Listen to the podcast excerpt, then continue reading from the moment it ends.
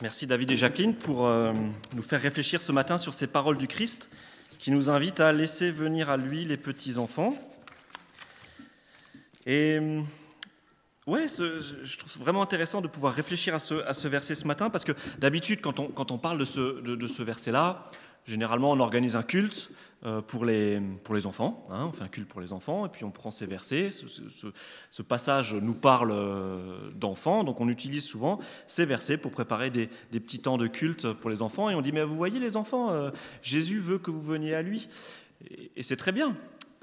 Mais quand on regarde les paroles de Jésus à ce moment-là, à qui est-ce que Jésus s'adresse?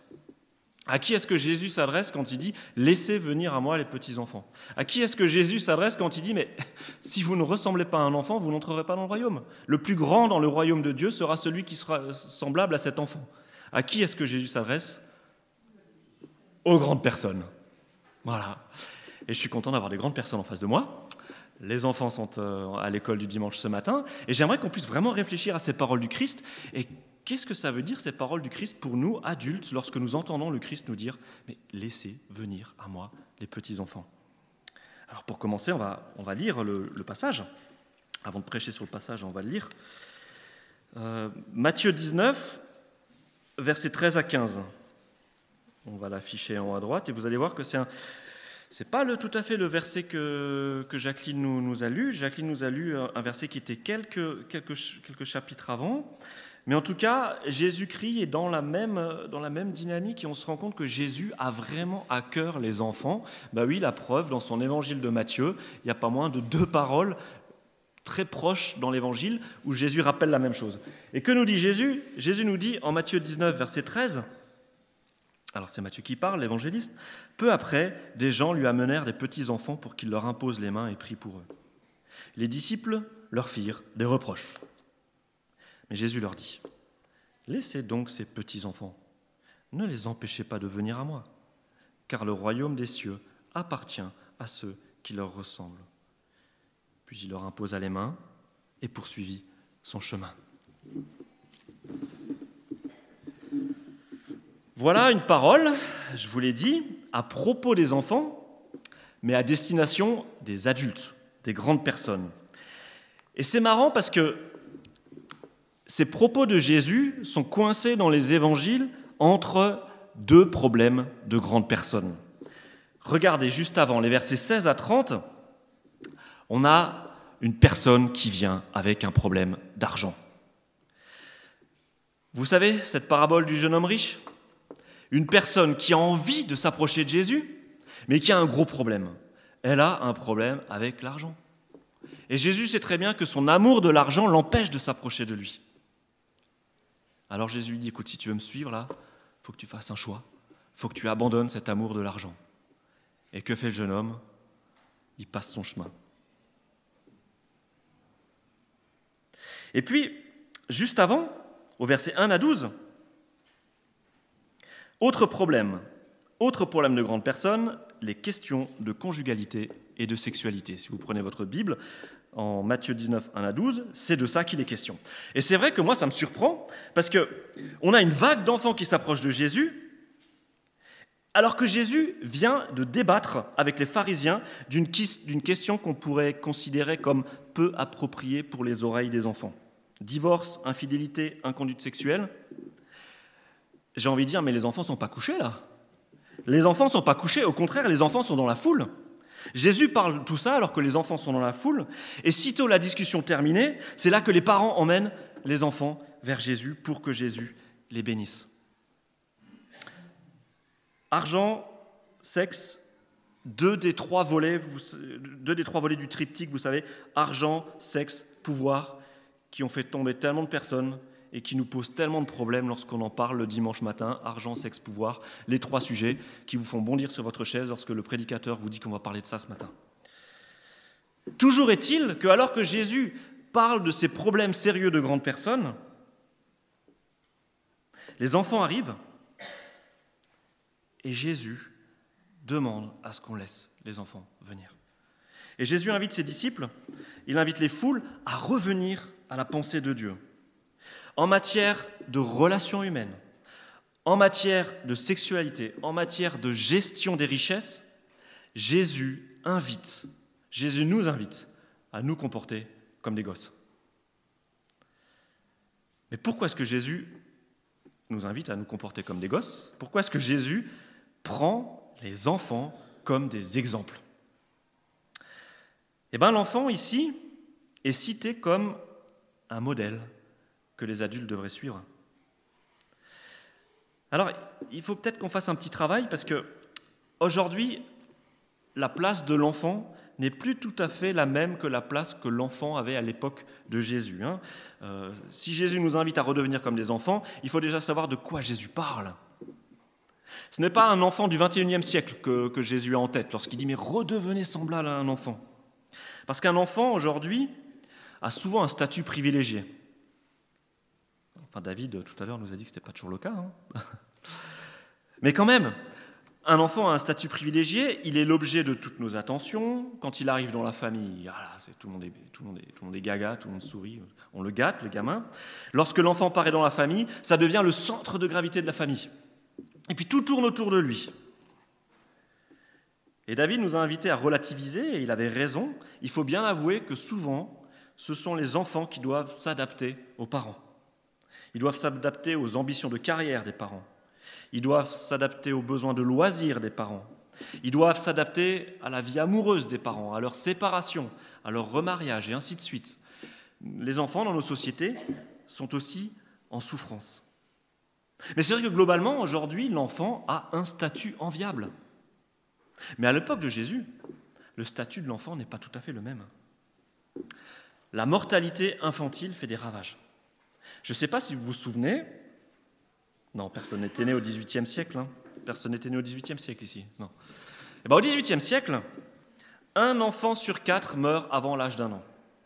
Un enfant sur quatre meurt avant l'âge d'un an. Et un sur deux seulement arrive à l'âge adulte. Et ça, c'est au XVIIIe siècle.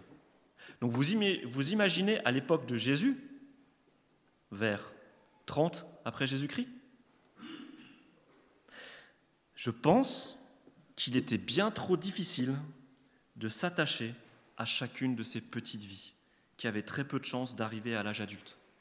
Hein, un enfant venait dans une famille, bah ouais, eh ben, il y avait de fortes chances que cet enfant n'arrive jamais à l'âge adulte, et je pense que les parents avaient, du mal à s'attacher à ces petites vies qui arrivaient.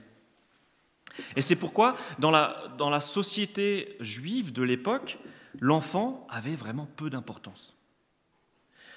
Un auteur nous dit il n'était pas pris au sérieux, en dehors du fait qu'il fallait s'occuper de lui, on n'attendait rien de lui. Et les enfants, à l'époque de Jésus, sont insignifiants. À l'époque de Jésus, les enfants font partie de cette catégorie de la société qui comprend tout ce qu'il y a de plus faible, de plus fragile et de plus dépendant. Et du coup, on comprend l'invitation de Jésus lorsque Jésus dit, mais si vous voulez entrer dans le royaume, eh bien, faites demi-tour, changez de comportement et redevenez comme des enfants ça ne veut pas dire faites des caprices comme des enfants, comme des enfants du XXIe siècle. Non, redevenez comme des enfants qui savent qu'ils sont petits, qu'ils, sont dépendants, qu'ils ont besoin des grandes personnes, qu'ils ont besoin de Dieu. Donc en gros, dans la bouche de Jésus, redevenir comme un petit enfant, ça veut dire renoncer à son ego. Renoncer, ce qu'on nous a appris depuis tout petit, jouer des coudes pour mériter notre place dans la société et dans notre famille. Renoncer au désir d'indépendance. Renoncer au besoin d'accumuler des richesses pour se sentir enfin peut-être un jour en sécurité. Renoncer au besoin de s'auto-justifier tout le temps. Renoncer au ressentiment. Devenir tel un enfant, c'est devenir petit, faible, fragile, humble, enseignable, totalement dépendant de notre Père éternel. Dans la bouche de Jésus, c'est ça, redevenir tel un enfant. Et on comprend que voilà, cette invitation, elle s'adresse premièrement à nous, à nous qui avons perdu au fil des années cette capacité à la dépendance. Alors il y a une autre expression là qui est un petit peu difficile dans le texte et qu'on a du mal un petit peu à comprendre, c'est l'expression royaume des cieux. Hein, si vous voulez entrer dans le royaume des cieux, alors il faut redevenir comme un petit enfant. Qu'est-ce que ça veut dire cette expression royaume des cieux? Eh bien, je vous le dis tout de suite, cette expression royaume des cieux, ça ne veut pas dire paradis. Jésus n'est pas en train de dire si un jour vous voulez avoir une chance d'aller au ciel, alors il faut devenir gentil comme un petit ange. C'est pas ce que Jésus est en train de dire, mais c'est vrai que souvent on l'a compris comme ça. Hein. Si je veux aller au paradis un jour, il faut que je sois gentil, gentil comme un petit enfant, gentil comme un petit âge, un petit ange. Mais ce n'est pas ce que Jésus est en train de nous dire. L'expression royaume des cieux, dans la bouche de Jésus, ça veut dire la même chose que royaume de Dieu. Royaume des cieux, royaume de Dieu, c'est la même chose. Et qu'est-ce que c'est que le royaume de Dieu? C'est le royaume où qui est Dieu où qui est roi? Où Dieu est roi. C'est ça le royaume de Dieu. Le royaume de Dieu, c'est le lieu où Dieu est roi. C'est le, lieu où les lois en vigueur sont les lois de Dieu. Bien sûr, celui qui entre dans le royaume des cieux a la certitude un jour d'entrer dans l'éternité, ça c'est clair. Mais ce royaume de Dieu, ce royaume des cieux, il a déjà une dimension terrestre. Le royaume de Dieu a commencé aujourd'hui. Et il est où le royaume de Dieu aujourd'hui? Eh bien, le royaume de Dieu est à chaque endroit sur cette terre où c'est Christ qui règne où les valeurs de l'Évangile sont vécues. Paix avec soi-même, paix avec son voisinage, paix avec sa famille, paix avec Dieu. Pardon, réconciliation, restauration, accueil de l'autre, lieu où les êtres humains se considèrent comme plus petits que les autres parce qu'ils les aiment ils veulent les aider. Alors ce royaume, eh bien, il est disponible. Il est disponible dès aujourd'hui pour tous ceux et celles qui se reconnaissent petits et dépendants et qui se disent, OK Seigneur, je m'en rends compte, tout seul, je ne peux pas y arriver. J'ai besoin de toi, comme un petit enfant a besoin de ses parents pour survivre. Voilà, c'est une invitation forte hein, pour nous, une invitation à nous remettre en question et à nous dire, voilà, est-ce que je suis encore un petit enfant devant Dieu? Ou est-ce que je suis celui qui a tout compris, c'est bon, qui a accumulé suffisamment de richesses, suffisamment d'immobilier pour pouvoir dire c'est bon, j'ai plus besoin de personne, j'ai même plus besoin de Dieu parce que c'est bon, ma sécurité est assurée. Jésus nous invite à déconstruire tout ça et à nous rendre compte que nous sommes tout petits. C'est pas toujours évident d'apprendre cette déconstruction, ce retour à la dépendance, mais j'ai envie de vous dire, quand vous êtes sur un brancard, aux urgences, ça s'oublie très très vite. Lorsque la maladie est là, lorsque les difficultés sont là, on se rend vite compte qu'on n'est pas plus qu'un petit enfant dans les mains de Dieu. Donc n'attendons pas d'être sur un brancard pour pouvoir dire, OK Seigneur, ben, je reconnais que je suis une toute petite chose et que j'ai besoin de toi. Mais ce n'est pas la seule invitation qu'il y a dans ce texte, dans le texte que Jacqueline a lu tout à l'heure. Là, vraiment, le texte de ce matin est avant tout à destination des disciples. Les disciples qui essayent de repousser les enfants qui s'approchent de Jésus. Parce que les disciples, ils sont en mode, euh, excusez-moi, mais là on est en train de parler de problèmes de grandes personnes, donc si vous voulez, les enfants, euh, vous nous laissez tranquilles entre grandes personnes. On est en train de parler de choses importantes ici. Eh ben non, Jésus est justement en train de dire, mais non, mais laissez-les approcher. Laissez-les approcher, ils sont des modèles pour nous. Alors, je trouve ça vraiment intéressant parce que Jésus dit à ses disciples, eh, eh, eh stop, vous les laissez approcher. Mais Jésus ne dit pas que laissez-les approcher, il dit aussi, ne les en empêchez pas. Et c'est vraiment ça, en fait, euh, que, que, Jésus est en train de dire à ses disciples. Vous vous rendez compte, les gars, que vous êtes en train de, d'empêcher les personnes pour qui est avant tout le royaume de s'approcher de moi. Ce qui est intéressant, c'est que Jésus ne contraint pas les enfants à s'approcher de lui. Ça, c'est génial avec Jésus.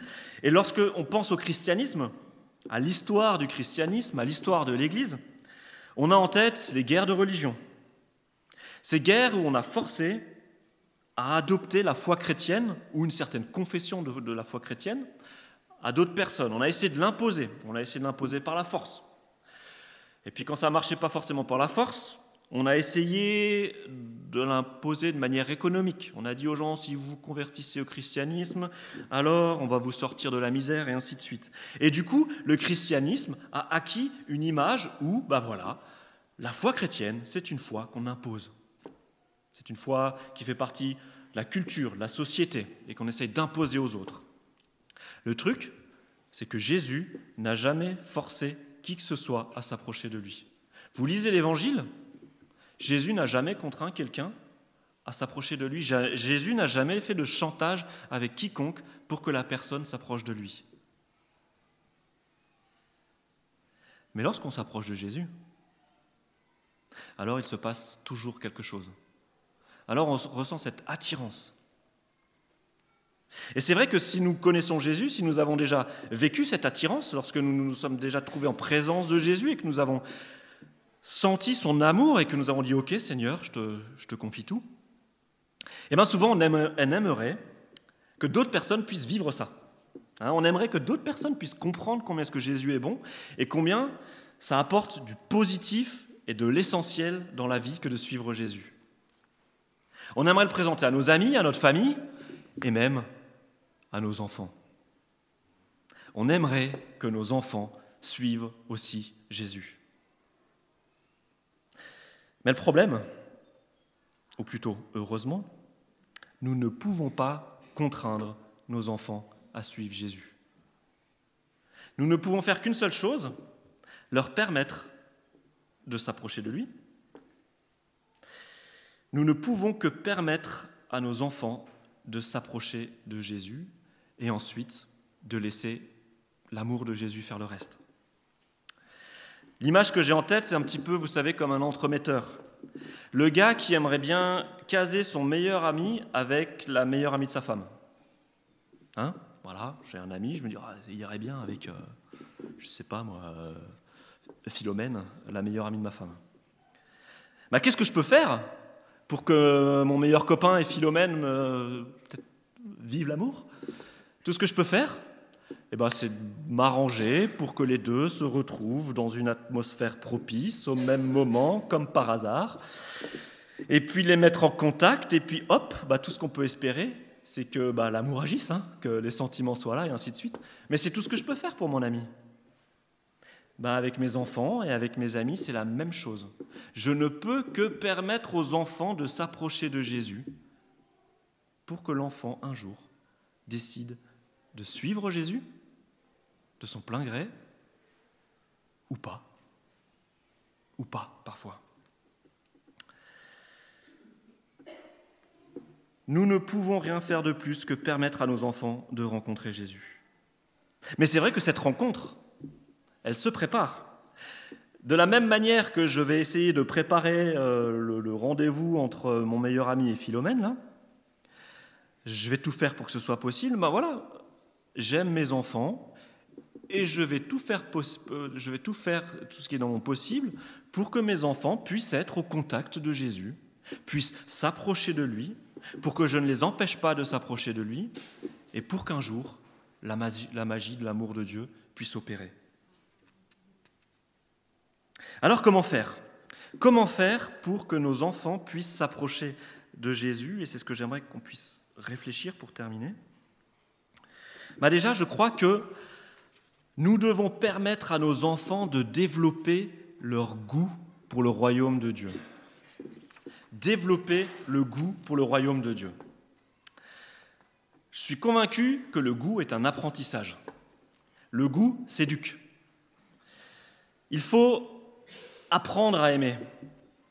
Et la plupart du temps, euh, je ne sais pas si vous êtes comme ça, mais lorsque nous sommes face à un nouvel aliment qu'on n'a jamais goûté, un truc qui a une couleur euh, que j'ai jamais vue, une texture que je n'ai jamais vue et qui a une forme bizarre et qu'on me propose de le manger, le premier réflexe c'est ah ben non surtout pas. On n'a pas envie de goûter, hein, on n'a pas envie de goûter. Alors c'est vrai que parmi nous il y a des personnes un peu plus aventureuses et lorsqu'on leur présente un criquet ou un verre séché, ils sautent dessus. Mais la plupart du temps c'est ah non non j'ai jamais goûté, je veux pas manger. Hein. Avec les enfants, c'est pareil. Un enfant, lorsqu'on lui présente un plat qu'il n'a jamais goûté, surtout si ses parents n'aiment pas et sont en train de faire la moue, euh, l'enfant comprend tout de suite qu'attention, il y a un danger. Et eh bien l'enfant, il n'a pas envie de goûter. Et dans le développement de mes enfants avec, euh, avec Esther, on s'est rendu compte qu'il arrive toujours un moment où du jour au lendemain, nos enfants bloquent sur un aliment. Ils ont mangé un aliment pendant des mois, et puis je sais pas, à l'âge de 6 ans, 3 mois et 6 jours, tout d'un coup, ils bloquent du jour au lendemain sur l'aliment. Alors on a une, on a une théorie, euh, bah c'est qu'avec la croissance de l'enfant, le goût se développe. Le goût se développe, les papilles gustatives commencent à comprendre euh, deux, trois trucs, et les enfants prennent conscience de nouvelles saveurs. Et le réflexe naturel par rapport à ces nouvelles saveurs, bah, c'est de dire Ouh, attention, je sens un truc là, c'est bizarre, je ne veux pas manger, je ne veux plus manger. Et là, on a une petite règle à la maison. Bah, la règle, c'est nous, chez nous, c'est, très simple, tu manges. non, non, c'est plus gentil que ça, c'est tu goûtes. Tu goûtes. Et on se rend compte que si l'enfant goûte et qu'on le remet en contact de cet aliment euh, euh, de manière régulière, au bout d'un moment, et dans 90% des cas, eh ben ça passe. Ça passe, l'enfant dit Ah ouais, je comprends pas pourquoi j'aimais pas, en fait, c'est super bon. Parce... Ça marche aussi avec les grands? Qu'est-ce que tu as appris à aimer, Alain, récemment? Les yaourts. Vous voyez, ça marche aussi avec les grands. Donc, n'abandonnez jamais. si vous n'aimez pas un truc, continuez. Mais c'est vrai qu'il y a pour 10% d'aliments des trucs qui passent pas. Hein, chez nous, euh, il y en a certains, c'est les tomates séchées. Euh, voilà, ça passe pas, on ne sait pas pourquoi. Avec Esther, on n'est pas des tortionnaires. On évite de présenter de manière trop fréquente l'aliment, c'est sûr. Hein, on ne va pas forcer nos enfants, puisqu'ils n'aiment pas les tomates séchées, à en manger tous les jours. Non, voilà, on laisse passer. On a quelques stratégies de dilution. Voilà, on a peut-être des stratégies bassement humaines. Mais, mais l'idée, c'est ça, c'est que nos enfants puissent être confrontés au maximum de saveurs pour qu'un jour, ils puissent dire en connaissance de cause j'aime ou j'aime pas. Et lorsque nos enfants quitteront la maison, ils choisiront je mange ou je mange pas. On ne sera pas derrière, et je m'y engage solennellement, on ne sera pas derrière à dire écoute, je crois qu'il faudrait que tu manges plus de chou-fleur parce que c'est bon pour ton estomac et ainsi de suite. Non, lorsque nos enfants quitteront la maison, ils choisiront ce qu'ils voudront manger, mais ils auront pu dire, ils pourront dire j'aime ou j'aime pas en connaissance de cause. Et je crois que c'est la même chose avec Jésus. Avec Jésus, il faut que le mot j'aime ou j'aime pas puisse avoir un sens pour nos enfants. Nous ne voulons pas imposer la foi à nos enfants, mais on leur demande de goûter. On leur demande de participer aux activités de l'Église, on leur apprend la prière, on les envoie en colo. On leur permet de développer leur papille gustative. Et un jour, les enfants choisiront si oui ou non ils aiment Jésus et ils pourront parler en connaissance de cause. Le royaume de Dieu a une saveur particulière. Et en tant que parents, nous avons la responsabilité de développer le goût de nos enfants pour qu'ils puissent dire ce royaume, je l'aime ou je ne l'aime pas. On dit aussi sensibiliser les enfants. J'entends parfois certains parents dire je ne parle pas de religion avec mes enfants, je ne leur donne aucune éducation religieuse, comme ça plus tard ils choisiront eux-mêmes. Mais il y a beaucoup de parents qui fonctionnent comme ça, et j'en croise des tonnes. Mais je pense franchement, avec tout le respect et l'amour que j'ai pour ces personnes, que c'est une erreur. C'est une énorme erreur, parce que ça n'est pas ça l'apprentissage de la liberté. Et même du point de vue du raisonnement, ça ne tient pas, parce que Comment penser qu'un enfant pourra un jour faire un choix de manière libre si on ne lui donne pas les outils pour choisir? J'appelle ça une sorte d'abandon. Parce que, en agissant ainsi, on ne permet pas à l'enfant de choisir. Et on laisse l'enfant sans ressources, sans outils, devant une pensée qui tôt ou tard s'imposera à lui. Je viens d'où? Je vais où? Est-ce qu'il y a quelqu'un là-haut? Cette question, tôt ou tard, elle viendra. Et en tant que parents, notre responsabilité, c'est de donner des outils pour que les enfants puissent se positionner par rapport à ces questions. Et du point de vue des conséquences, ça peut vraiment être désastreux, car l'enfant sera démuni lorsque le premier gourou ou le premier intégriste essaiera de l'embrigader et de lui imposer un système de croyance. Ce qu'on a vu ces dernières années avec ces tonnes d'ados qui sont partis faire le djihad en Syrie et ainsi de suite, mais je crois que c'est le fruit de ce désir de dire ah non, surtout pas de religion pour nos enfants, ils choisiront plus tard. Eh ben, J'espère qu'ils pourront choisir plus tard et que quelqu'un d'autre ne choisira pas pour eux. Donc voilà, lorsque Jésus nous dit laissez venir à moi les petits enfants, ne les en empêchez pas, ça nous permet aussi de nous de nous remettre en question. Faire une place aux jeunes dans l'Église, leur proposer un enseignement, leur confier des responsabilités, comme David et Jacqueline nous l'ont dit tout à l'heure, des, responsabilités au travers desquelles ils vont découvrir le royaume de Dieu, ils vont découvrir la grâce, ils vont découvrir l'amour, ils vont découvrir le pardon, ils vont découvrir autre chose d'incroyable, le droit à l'erreur. Mes amis, si ce n'est pas dans l'Église qu'on apprend qu'on peut se tromper, que Dieu nous pardonne malgré nos erreurs et ainsi de suite, mais où est-ce que nos enfants vont apprendre ça? Voilà, je vous laisse avec ces réflexions. Le goût s'éduque au contact des aliments. Le goût pour Jésus se développe au contact de Jésus. Laissons nos enfants venir à Jésus, jouons les entremetteurs et prions pour que la magie de l'amour de Dieu opère en eux. Amen. Et je vais prier.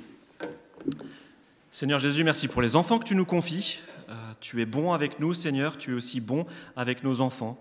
Et tout ce que je veux te demander, Seigneur, ce matin, c'est que nous ne soyons pas des barrières, des barrières qui empêchent de venir à toi, des barrières qui dégoûtent de toi. Seigneur, que nos enfants, au travers de nous, puissent découvrir qui tu es. Et c'est vrai, Seigneur, parfois nous ne sommes pas des, des témoins fidèles de qui tu es, nous te demandons pardon, mais nous comptons sur toi, Seigneur, et nous savons aussi que tu peux agir dans les cœurs. Et, puis corriger voilà, nos erreurs, Seigneur. Nous n'avons pas à, porter cela, nous voulons te le remettre. Et te prions, Père, d'agir pour nos enfants.